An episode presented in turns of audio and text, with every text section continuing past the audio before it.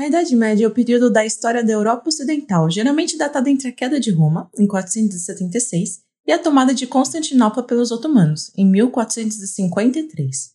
O Ocidente medieval foi uma civilização diferente das antiguidades clássicas e dos tempos modernos. E o que os estudos de gênero e da história das mulheres podem nos revelar sobre esse período? É isso que vamos entender nesse episódio do meu, do seu, do nosso podcast sobre história medieval, o Medievalíssimo.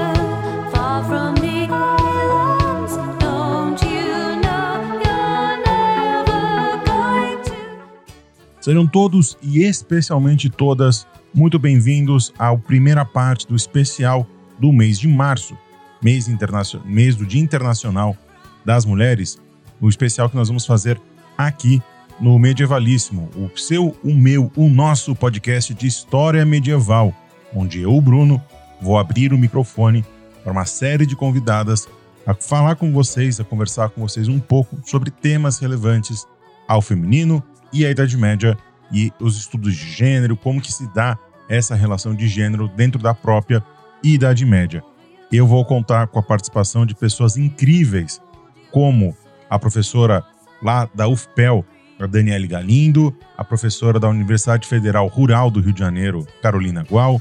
Ainda vou contar com a Rayane Grangueiro, a Beatriz Brevilieri, a Daniele Santos. Vou contar ainda também com a professora Flávia Amaral, da Universidade Federal dos Vales do Jequitinhonha e do Mucuri. Vocês ouviram aí a abertura ela não foi feita por mim, obviamente, ela foi feita pela, pela Julgueiros, lá do Museando, uma das membros aqui é, do, do Medievali, do, do Clio História e Literatura, e ela agraciou vocês com essa abertura linda e maravilhosa que foi feita. Antes da gente ir para o bloco principal, vamos fazer alguns anúncios aqui. O primeiro é o do nosso Jabá do Bem. Lá você vai ouvir um áudiozinho da Associação Brasileira de Podcasts sobre o como a gente deve lidar com o Covid-19. A pandemia ainda não acabou e temos que tomar cada vez mais cuidado. Ouve aí.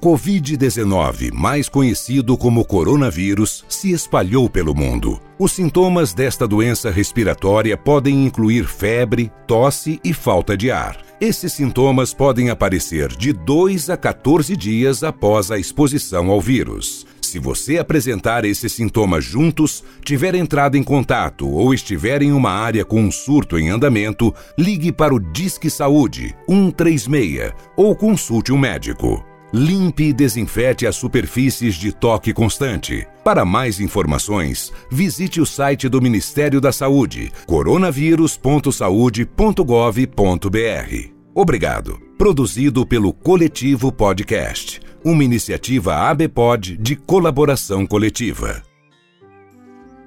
Vocês acabaram de ouvir então o áudio aí, a sonora da ABPOD sobre o Covid-19.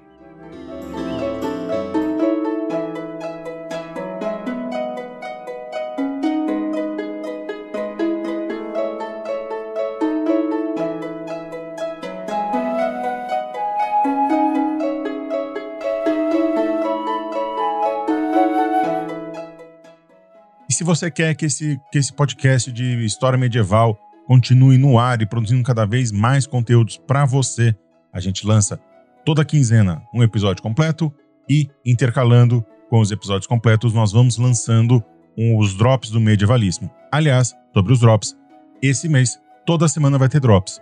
Né? Mesmo na semana que tem o episódio completo, vai sair o drops para aumentar ainda mais a, a história das mulheres da Idade Média aqui na internet. E se você quer que a gente continue produzindo cada vez mais conteúdos e cresça e leve a palavra para mais gente, pense em nos financiar. Para isso, você tem três formas básicas. A primeira é pela plataforma de pagamento digital, o PicPay. É, entrando lá na plataforma, no nosso user, arroba Clio, História e Literatura. Se você tiver uma graninha sobrando e quiser mandar aqui pra gente, manda, que nos ajuda muito. Lá, inclusive, você pode fazer TED bancário agora. Você pode mandar direto do seu TED, direto, fazer do banco para o TED, para o nosso PicPay. Você também pode entrar em www.catarse.me barra Clio. Lá você nos ajuda na nossa campanha de financiamento coletivo, onde a partir de R$ reais por mês, que não é nem uma caixa de bombom, você consegue nos ajudar a produzir cada vez mais e melhores conteúdos para todos e todas de forma gratuita.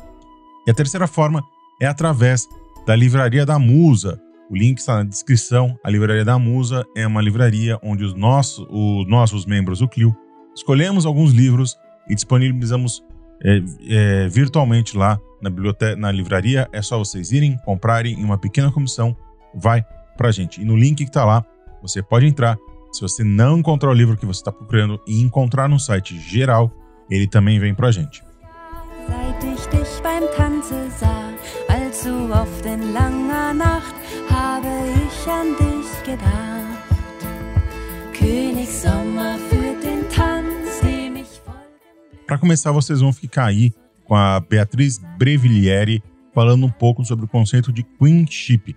A Beatriz, ela é licenciada em História pela Universidade de São Paulo, mestre e também pela Universidade de São Paulo, a USP, e agora está fazendo o seu pós, o, uh, está fazendo o seu, o seu doutoramento lá pela Universidade de Lisboa. Fiquem aí com o áudio da Beatriz. Olá a todos e a todas. Obrigada, Bruno, mais uma vez pelo convite. Estou muito feliz em poder falar sobre mulheres na Idade Média e sobre as mulheres, assim como eu, que estudam esse período. Bom, Partindo dos meus estudos sobre o poder e a monarquia inglesa no século XV, eu quero conversar hoje um pouquinho sobre o termo queenship. Esse foi um termo que foi criado para designar o papel das mulheres dentro do poder, e nesse caso, um papel muito específico, que é a governança e o cargo de rainha. E é verdade que o tema das mulheres poderosas, como as rainhas, duquesas e condessas, de alguma forma sempre apareceram nos estudos medievais. E eu poderia passar horas falando sobre algumas das minhas favoritas, como a Eleanor da Aquitânia, que foi rainha consorte da França e depois rainha consorte da Inglaterra também, porque ela primeiro foi casada com Luís VII da França, se divorciou e depois casou com Henrique II da Inglaterra. Uma mulher que não apenas tinha consciência de seu poder, influência e majestade, mas também que detinha um nível de autonomia financeira e política. Mas essas mulheres, como Eleanor e as demais rainhas medievais, e também aqui nós podemos incorporar também algumas mulheres da nobreza, né, algumas duquesas, algumas condessas, é, no período medieval, quando se trata, por exemplo, da Itália, também temos mulheres de muito poder e influência. São mulheres que eram consideradas algo excepcional dentro da história régia. Né? Depois da Eleanor da Aquitânia, falando aqui especificamente do caso da Inglaterra, temos, por exemplo, a Isabela da França ou a Margaret de Anjou. Então, essas eram mulheres que eram pontos fora da curva por conta do poder e a influência que desempenhavam.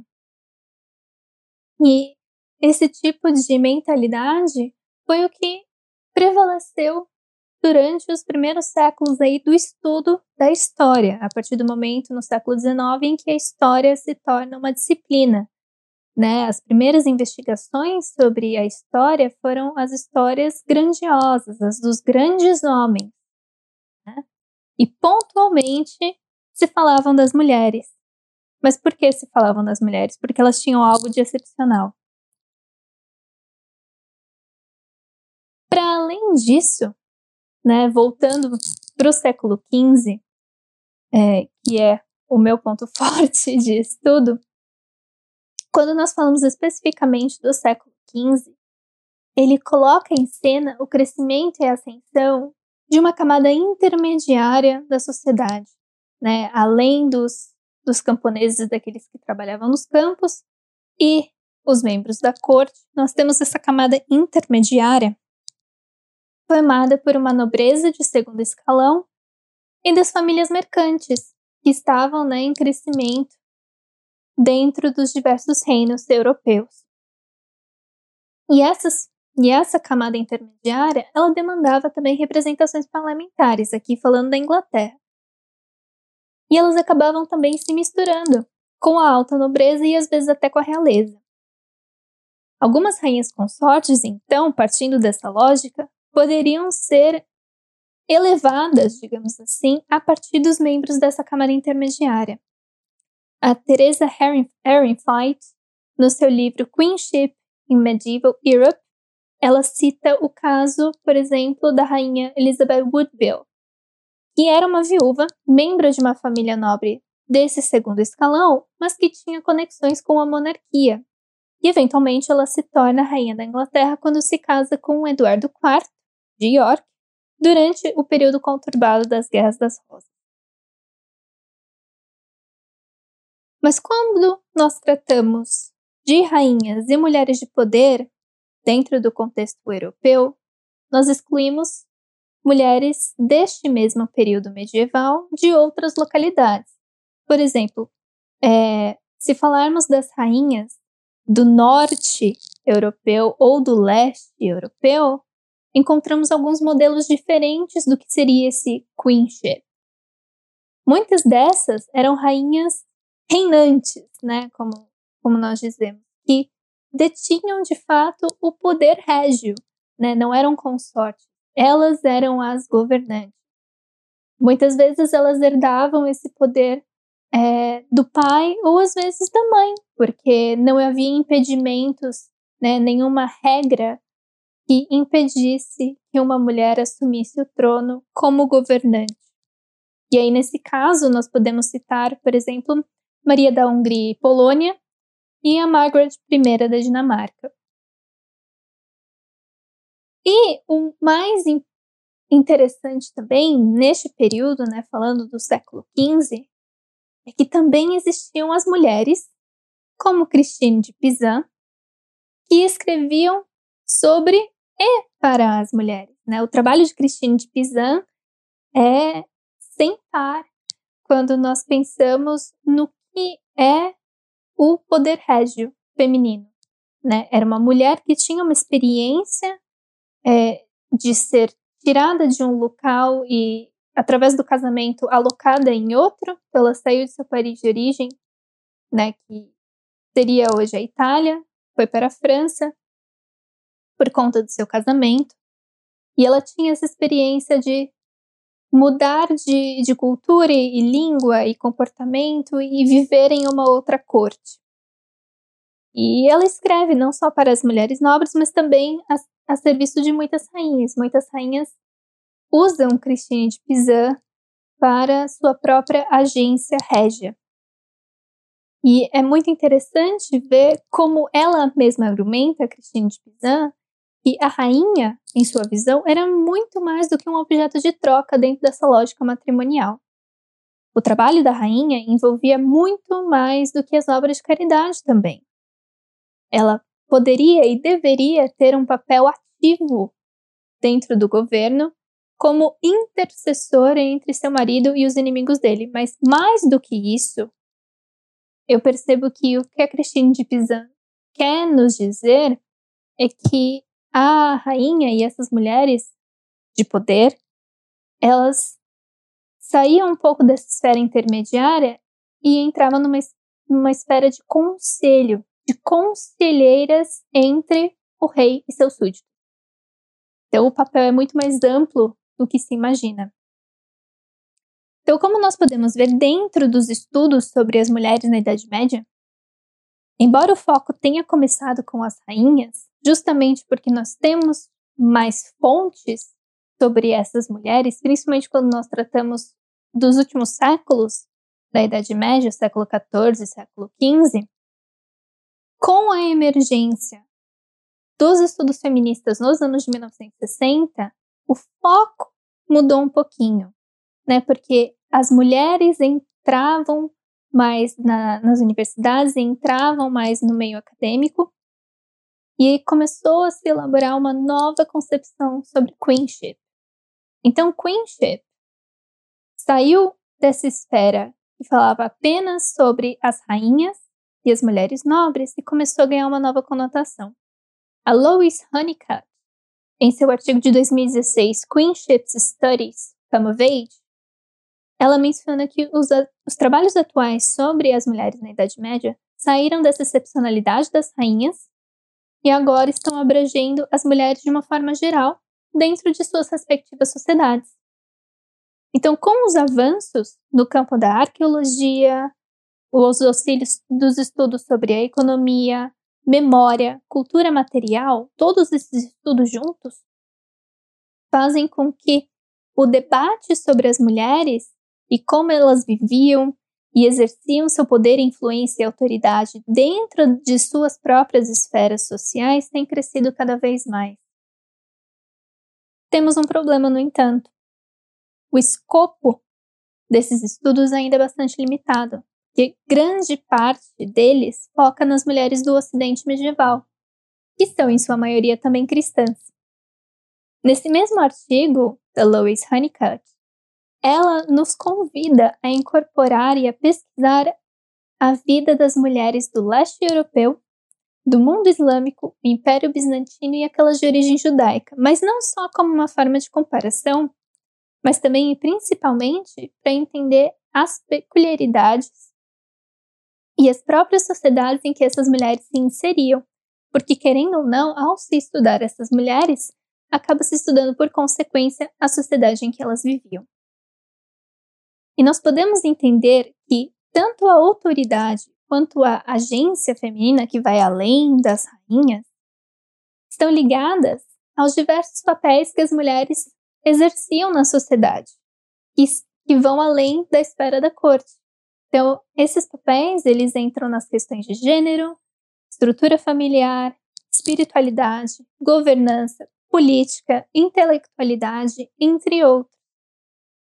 Nesses novos trabalhos sobre queenship, eles passamos né, a pesquisar não apenas quem foram essas mulheres, mas se tinham autonomia e qual nível de autonomia essas mulheres detinham, a extensão, de sua autonomia e poder, de que maneira exerciam sua influência dentro das esferas e ambientes sociais que ocupavam, se elas eram capazes de expandir suas áreas de influência e também se deixavam algo para além da sua vida, ou seja, um legado.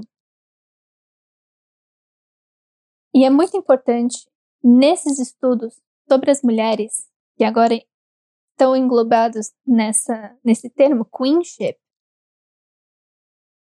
que também nós prestemos muita atenção na questão de espaço de fala. É um problema que nós encontramos dentro da academia, e não só na academia, mas aqui eu estou falando nessa posição da pesquisa. Né? Nós sabemos que muitas pessoas, e principalmente as pessoas que são consideradas membros de minorias, lutam constantemente por esse espaço de fala. Então, Embora existam estudos sobre as mulheres, sobre gênero, esses estudos ficam concentrados na academia e eles não necessariamente são incorporados dentro do ensino básico. Porque esse ensino ainda se mantém muito tradicional apesar dos avanços dos últimos anos. Né? E ainda não dá muito papel ou espaço para as mulheres, sejam elas como autoras sejam elas como é, objetos de estudo na história. Então, a grande proposta e esperança é de, com os avanços sociais em prol dos direitos das minorias, de equidade e igualdade de gênero, que o que se produz na academia, principalmente o que as mulheres produzem nesse espaço acadêmico, seja disseminado dentro do ensino básico e entre a população geral. Que os nossos trabalhos sejam ampliados é, não só por, pela nossa geração, mas pelas próximas gerações de mulheres, mas também pelos homens que aprendam a valorizar o trabalho e a vida de todas as mulheres, sejam elas suas colegas de pesquisa e trabalho, sejam elas os seus objetos de estudo. Muito obrigada. Esse foi o áudio da Beatriz Brevilieri.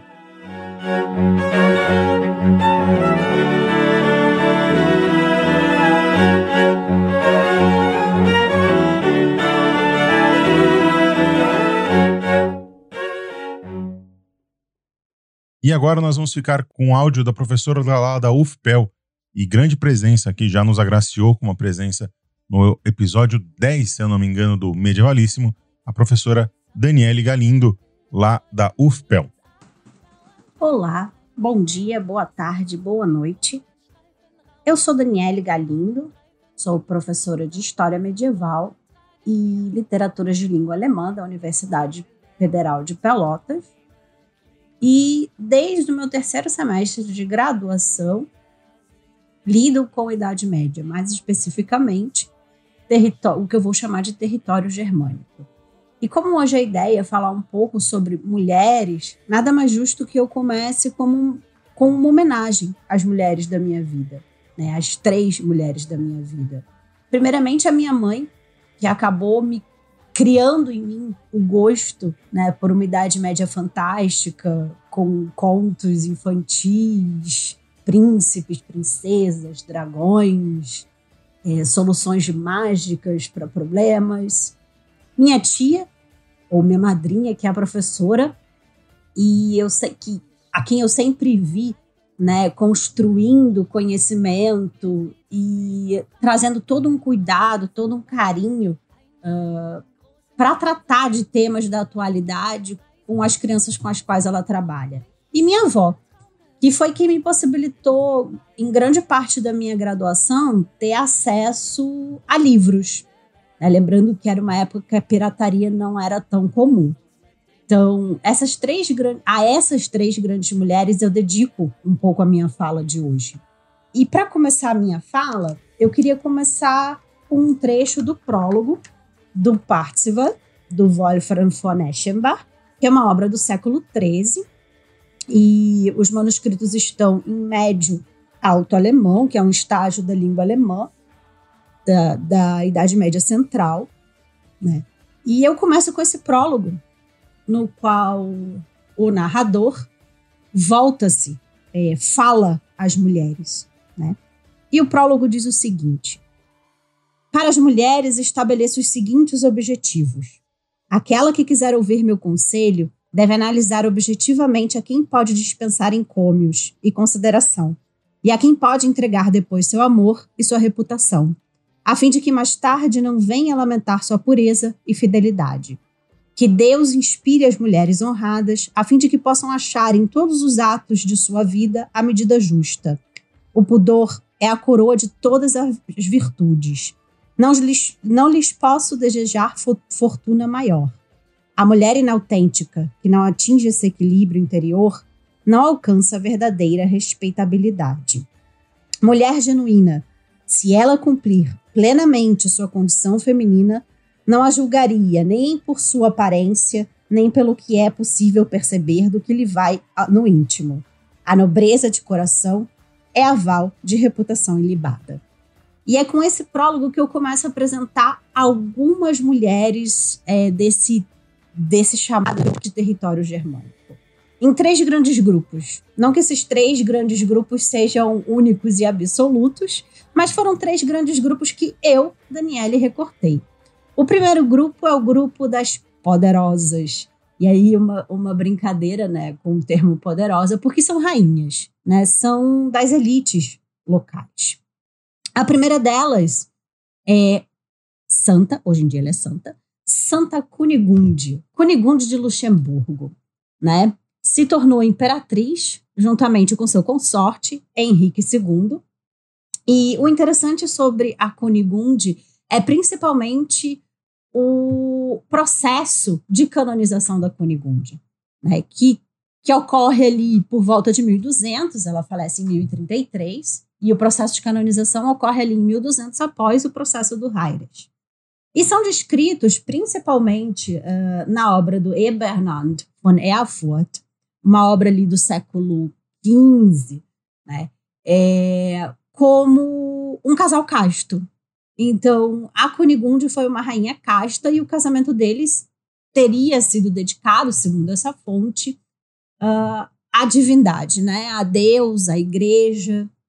Mas o importante sobre Cunigunde não é só a sua canonização, mas o quanto politicamente ela conseguiu governar junto com Haires. É, muito se fala sobre essa Cunigunde casta que passou sobre a prova de fogo, né, de pisar nas lâminas é, incandescentes e conseguir é, provar a sua inocência num, numa acusação de adultério, que teria sido o diabo, assim conta a história. Uh, mas é o poder político da Cunigunda, né? O quanto ela conseguiu uh, engendrar manobras para auxiliar, é, pela sua influência, pela influência da própria família da Cunigunde, uh, de delimitações territoriais, é, acordos de paz, é, etc. Então, essa é a grande rainha poderosa Cunigunde. A segunda delas é a Elizabeth da Turíngia, que é outra mulher poderosa que governa junto com o Ludwig, o Luís da Turíngia, uh, mais ou menos ali uh, no século XIII. E o interessante também é o quanto a Elizabeth, essa figura feminina, vai ser jogada no campo da santidade também. Porque a ela vai ser atribuído o milagre das rosas, que na verdade vem importado da Isabel de Portugal, é um milagre que é atribuído a ela posteriormente, e é importado da figura da Isabel de Portugal. Mas o interessante da Elizabeth também é o gerenciamento político, ou esse poder político da Elizabeth, principalmente em relação aos pobres, né? A toda a construção de obras de caridade. Então, a sua santificação vai muito nesse campo, né? A sua santificação foi em 1234 e vai nesse campo da, da dedicação da Elizabeth aos pobres, criando é, lazaretos, é, possibilitando a, a, a esses né, considerados marginais uma sobrevida. Essas são as poderosas, né, que eu brinquei, as rainhas poderosas. Outra parte dessas, dessa elite né, é ocupada pelas religiosas. E Talvez o grande exemplo uh, que seja conhecido é a Hildegard von Bingen, né? a Hildegarda de Bingen, que só vai ser canonizada, na verdade, só vai ser tomada no cânone de santos no século XVI. Né? O processo dela nunca se dá durante o medievo, ele é sempre postergado.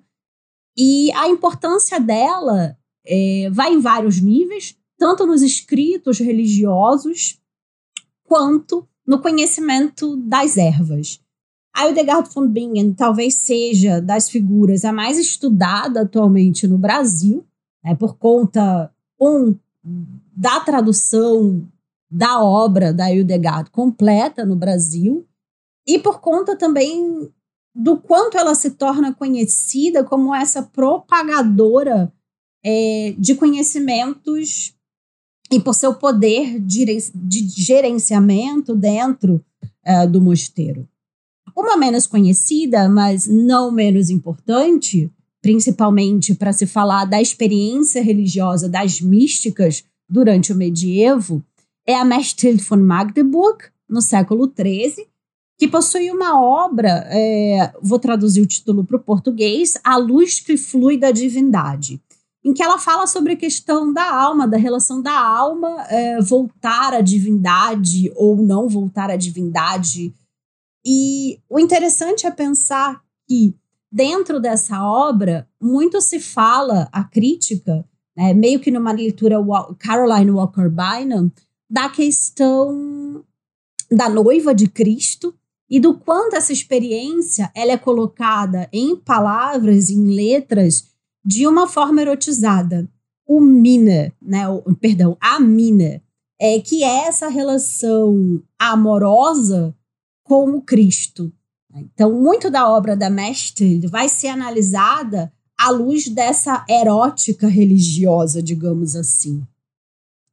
Falei das poderosas no campo das elites, as rainhas monarcas, das religiosas, é, que estão no campo dos mosteiros, mas não por isso não sejam elite, porque no geral elas saem dessa elite.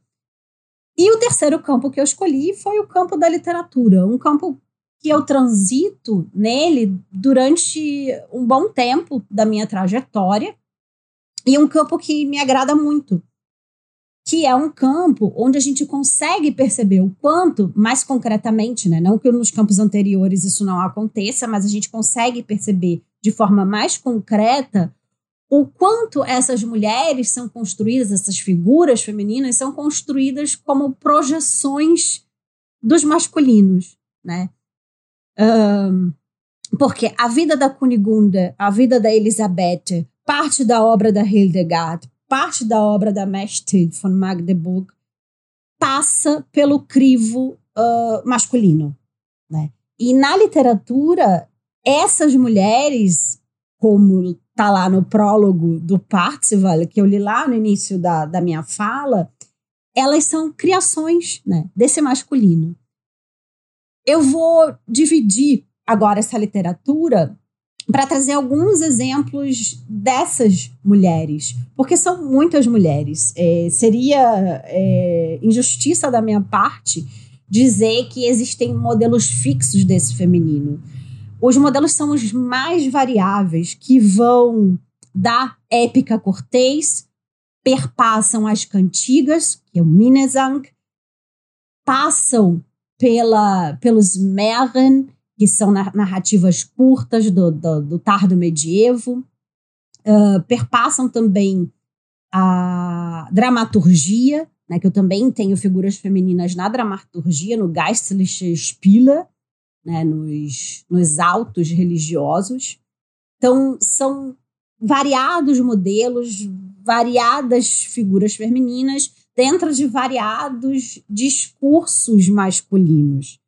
Então, é injusto da minha parte dizer aqui que eu vou dar conta de tudo, porque eu não vou dar. Mas eu escolhi alguns exemplos né, que me são muito caros pela minha própria trajetória para falar sobre essas mulheres.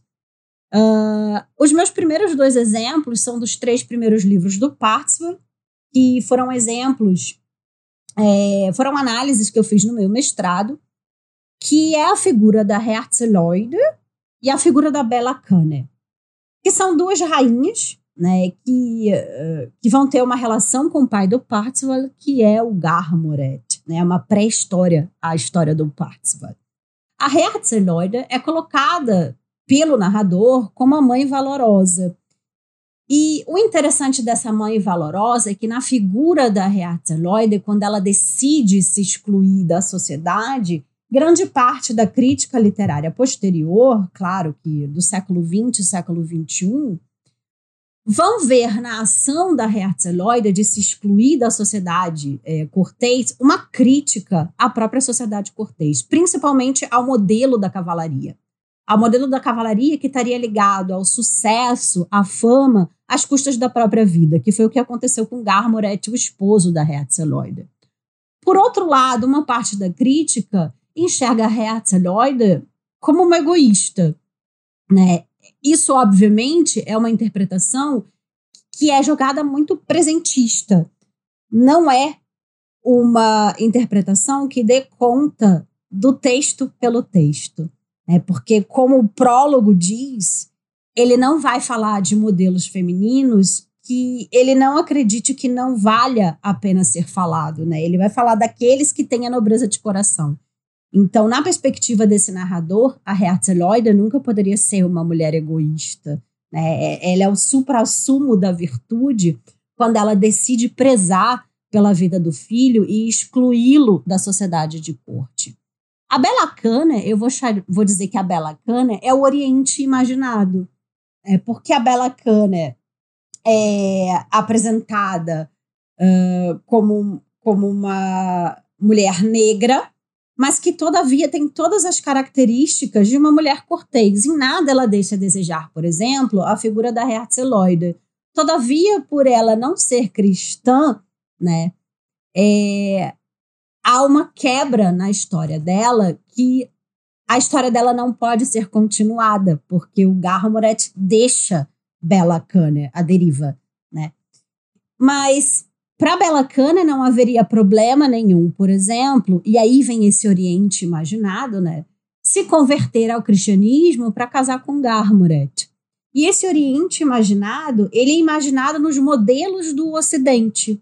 Então, como eu falei anteriormente, a Bela Cana, ela tem uh, as mesmas características corteses que a Herzl Loider, exceção que ela é não é cristã. Dentro desse modelo, o extremo desse modelo é o que eu vou chamar de lealdade extremada, que é o caso da Siguna, né, que é uma jovem que, por perder o seu amado, se entrega ao luto e se entrega ao luto a ponto de apagar completamente as características corteses, a beleza cortês com, com, qual, com a qual o seu corpo se apresenta à sociedade. A, a segunda, ela se exclui de uma forma que ela acaba se excluindo da própria vida. Né? Ela é encontrada num quarto encontro com um Parzival morta. Né? E, e como se a vida dela tivesse simplesmente se extinguido.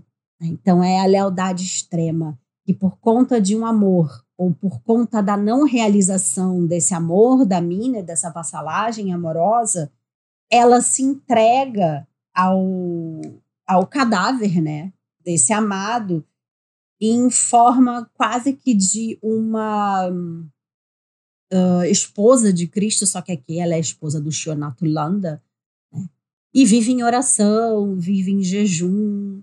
É, há um espelhamento aí dentro desse modelo cortês da própria figura da religiosa, né? Que se entregou a esse outro masculino ao extremo. E talvez a figura, digamos assim, mais interessante para se pensar ou para se falar de modelos femininos dentro da literatura seja a figura da Kundry, a Kundry, a feiticeira, uh, é descrita como, um, um, digamos assim, uma mulher não bonita, porque ela tem focinho de, cor, de porco, ela tem os cabelos bem ásperos, como se fosse o rabo de algum bicho, ela tem garras, mas que nada extingue, digamos assim, o fato, ou que não apaga o fato da Kundry ser extremamente valorosa em conhecimento. Ela domina o trivium e o quadrivium, ela domina várias línguas, ela faz o trânsito entre a sociedade graliana e a sociedade arturiana, que é considerada a sociedade de corte.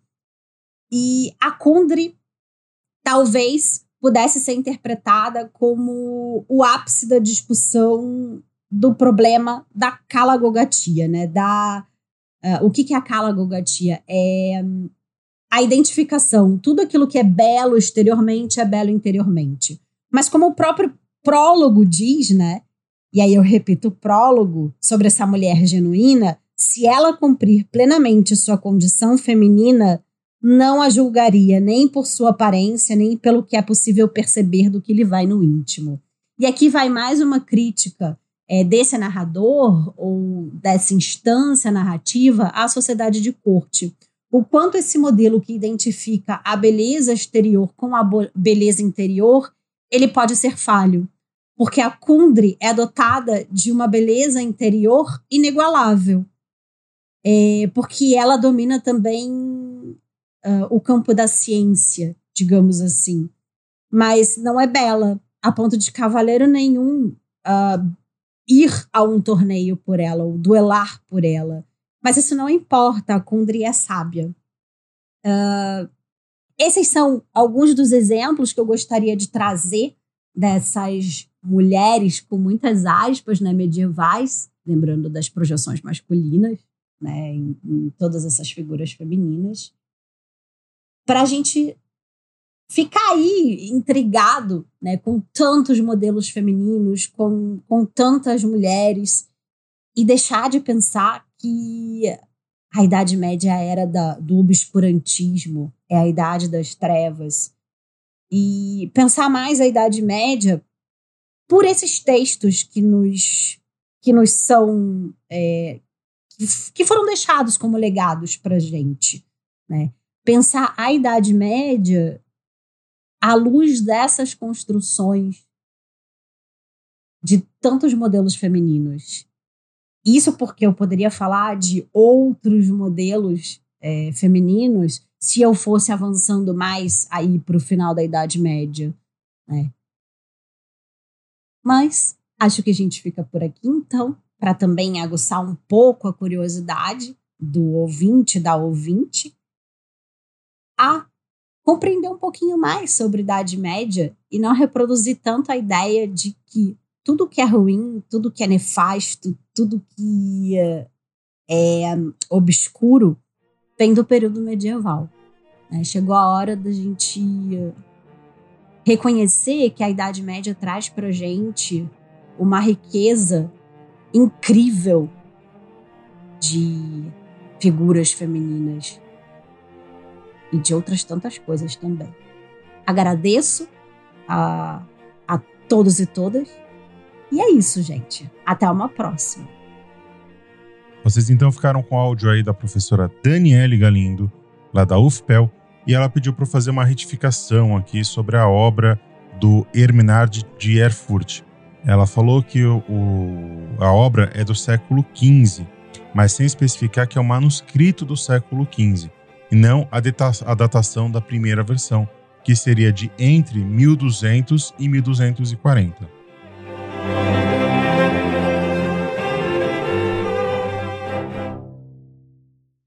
E agora, por fim, para finalizar esse programa, que a segunda parte vai sair daqui a 15 dias, o áudio da Rayane Grangueiro, que participa do Translatio e do Insulê.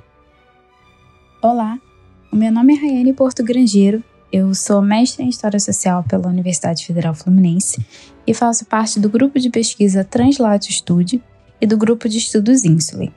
Hoje eu estou aqui participando desse episódio sobre mulheres medievais e mulheres que estudam medievo para falar um pouquinho da minha experiência enquanto pesquisadora que atua na área de história medieval e que trabalha com representações femininas em obras literárias insulares.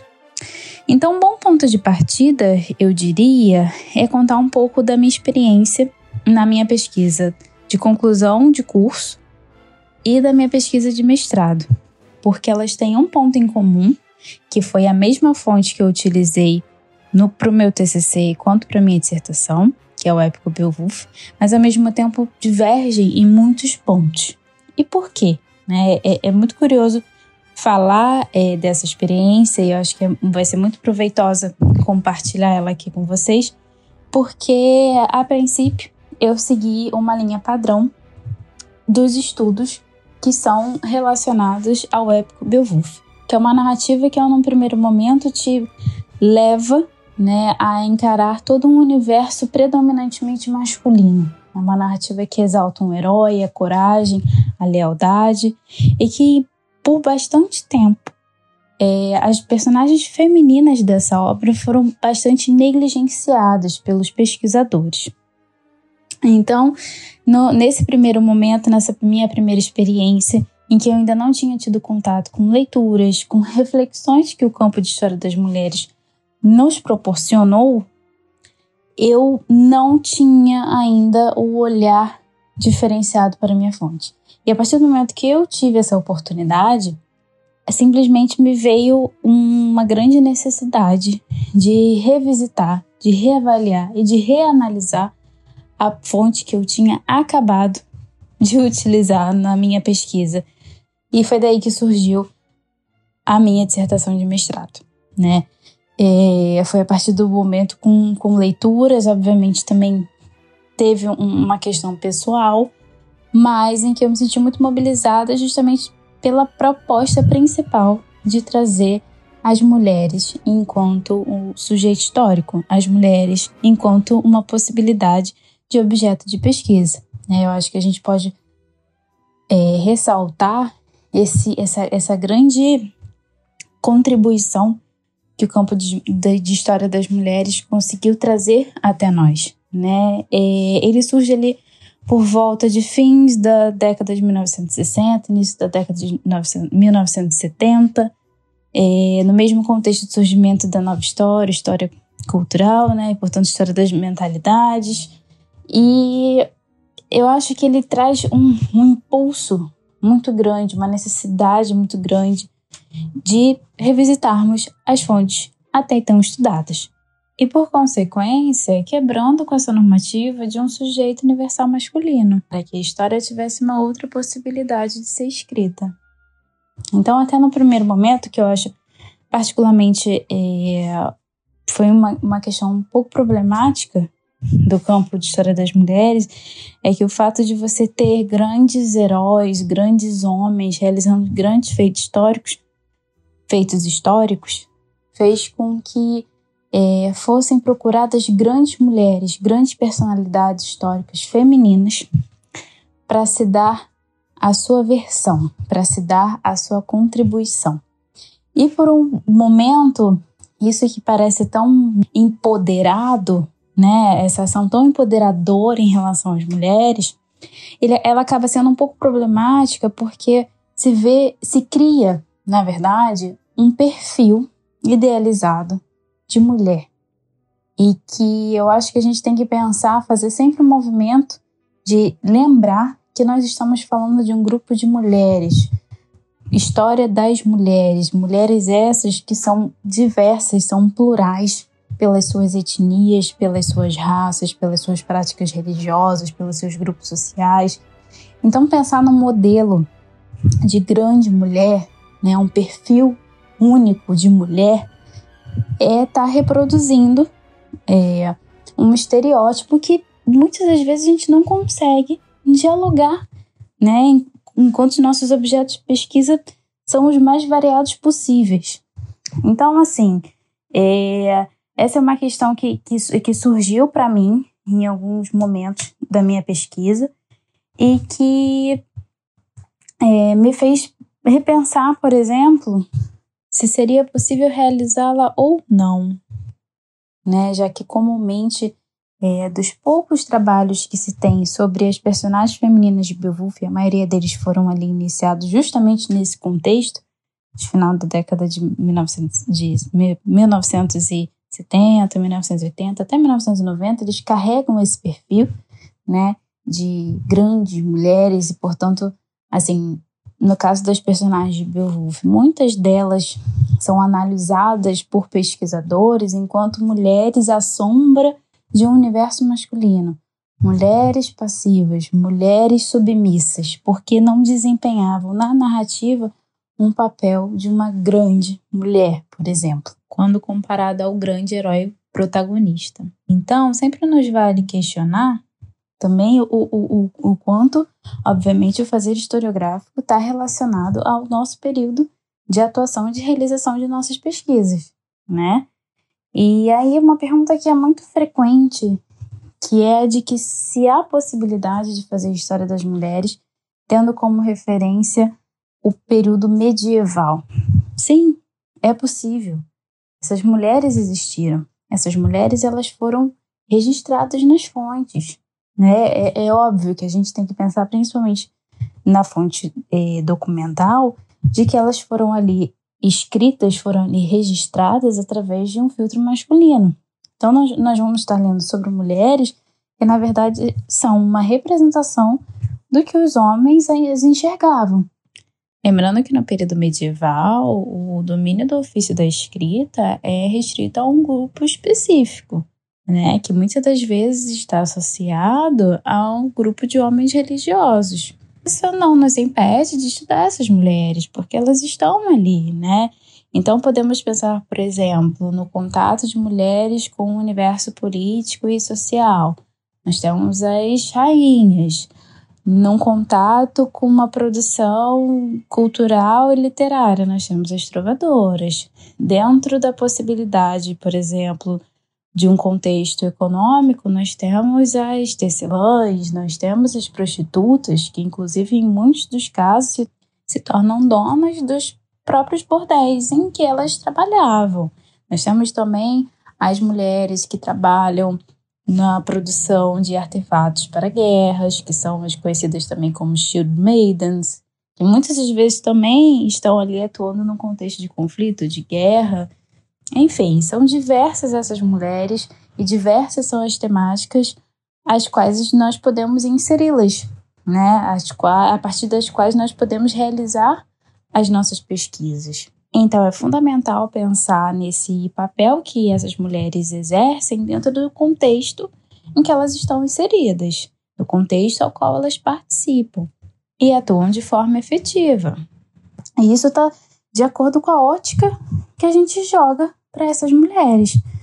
Porque é entender que, mesmo que se tenha essa ideia de que a mulher atua predominantemente em um contexto é, domiciliar, por exemplo, ela não deixa de exercer o papel que lhe é cabido, que lhe é de dever, né?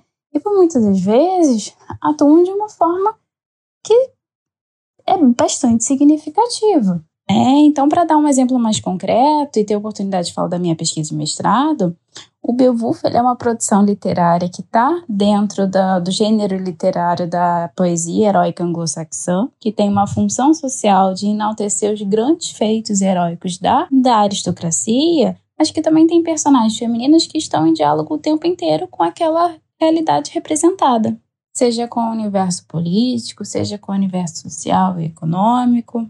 Então, temos, por exemplo, mulheres atuando dentro de uma harmonia do sistema político-social ali implementado, tá? Relembrando sempre os valores da lealdade e da coragem entre os membros da comunidade, o seu líder, o seu, o seu rei, enfim, ou o seu chefe. Nós temos mulheres que estão ali para selar a paz entre dois grupos rivais, duas tribos rivais. Nós temos mulheres demonstrando como é sim possível uma mulher se vingar de um parente e que isso sim lhe é de direito. Então, assim, apesar de que muitos dos estudos que levam em consideração esses personagens a submeterem a um papel de passividade, porque não são tão gloriosos enquanto o personagem principal, quando comparadas a um personagem principal, elas estão ali desempenhando um papel importantíssimo dentro da dinâmica e do contexto que cabem a elas. Então é, é muito necessário também olhar para essas mulheres do período medieval, não querendo que elas sejam empoderadas ou até mesmo mulheres à frente de seu tempo. A gente precisa contextualizar essas fontes e respeitar o que elas têm a nos dizer. Então, é possível, sim, é possível fazer história das mulheres, estudar mulheres do período medieval.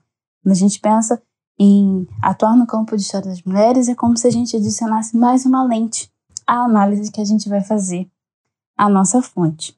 E é muito curioso pensar nessa pergunta, né, nessa suposição se é possível ou não fazer história das mulheres no período medieval, é justamente pensar que esse campo surge a partir de problemáticas, de questões políticas e sociais que surgem na contemporaneidade. Mas a gente sempre é, tem que ter em mente que o fazer historiográfico, o fazer a pesquisa, é, ele está relacionado às nossas experiências do presente. Então, nós olhamos as nossas fontes, sejam elas de qual período for, a partir das experiências e inquietações e dúvidas, novamente, do presente, mas sempre respeitando o que elas têm a nos dizer.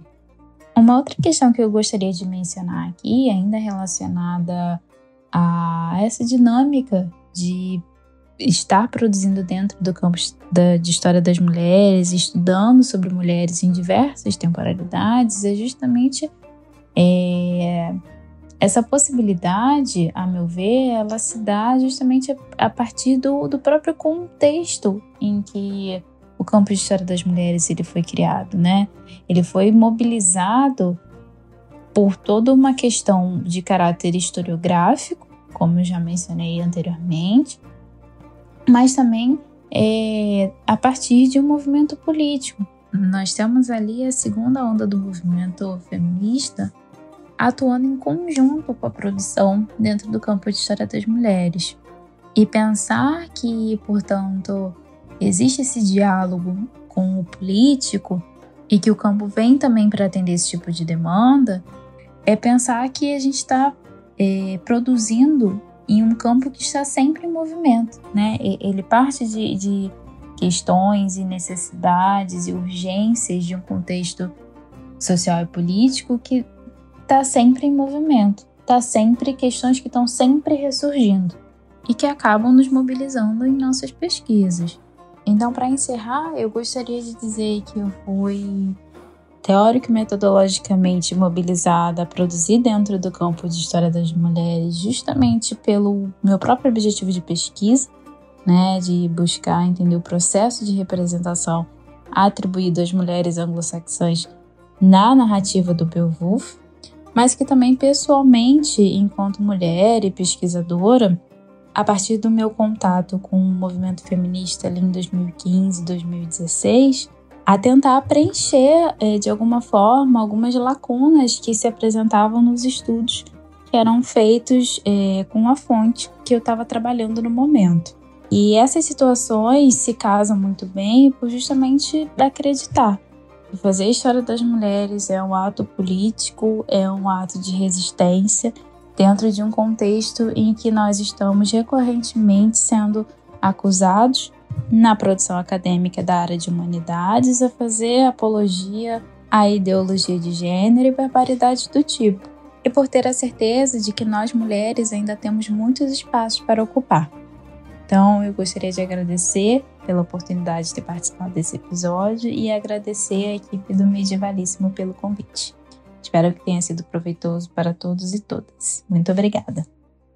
Esse foi o áudio da Rayane Grangueiro e eu espero que vocês tenham gostado bastante.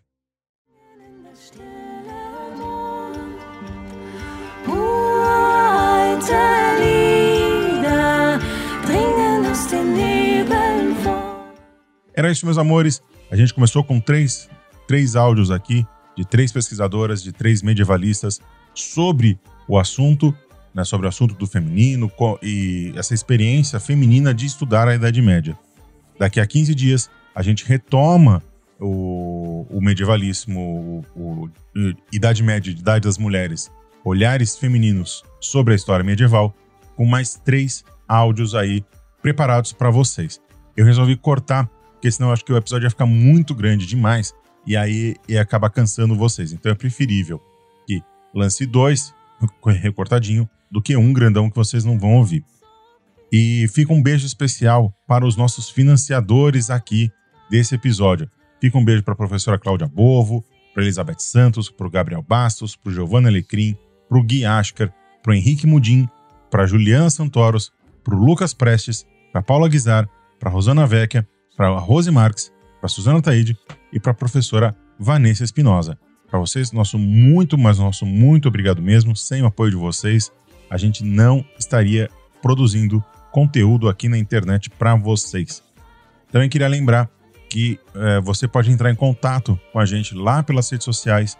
O Medievalíssimo está no, no Instagram e no Facebook. Mais no Instagram do que no Facebook.